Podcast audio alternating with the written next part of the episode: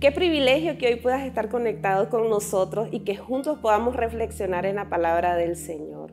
Hoy quiero pedirte que me acompañes en 2 de Corintios 5:18 y dice así: "Y todo esto proviene de Dios, quien nos reconcilió consigo mismo por Cristo y nos dio el ministerio de la reconciliación, que Dios estaba en Cristo reconciliando consigo al mundo."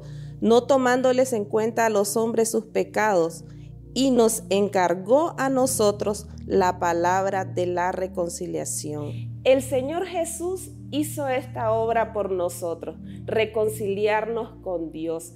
Es el deseo del Padre que todos los hombres podamos reconciliarnos con Él. A través de Cristo, Él reconcilió todas las cosas. En este verso podemos ver cómo hay una obra del ministerio que nos está siendo encomendado a la iglesia de Jesucristo. Un día Él nos insertó en su cuerpo cuando nosotros lo reconocemos a Él como nuestro Salvador y nos dio salvación y también ahora nosotros podemos ser parte de esa obra del Señor en esta tierra. Hay una obra del ministerio que se nos ha sido encomendada y esta palabra ministerio dice que es hacer hace referencia a tareas propias de servir a los demás.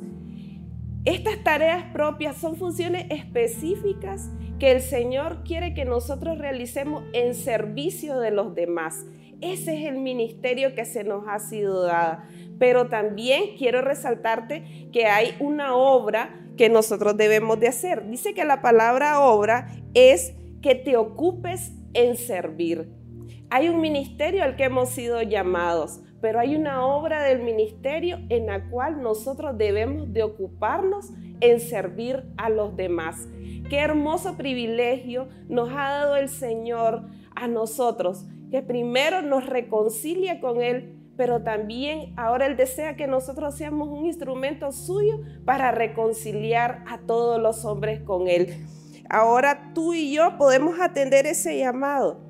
No podemos ver nuestra vida fuera del ministerio. Nosotros tenemos parte. Donde quiera que nosotros andamos, somos ministros de Jesucristo. El Señor nos está haciendo esta invitación a que seamos parte de su cuerpo y que juntos hagamos la obra del ministerio y que contribuyamos en la edificación del cuerpo de Cristo.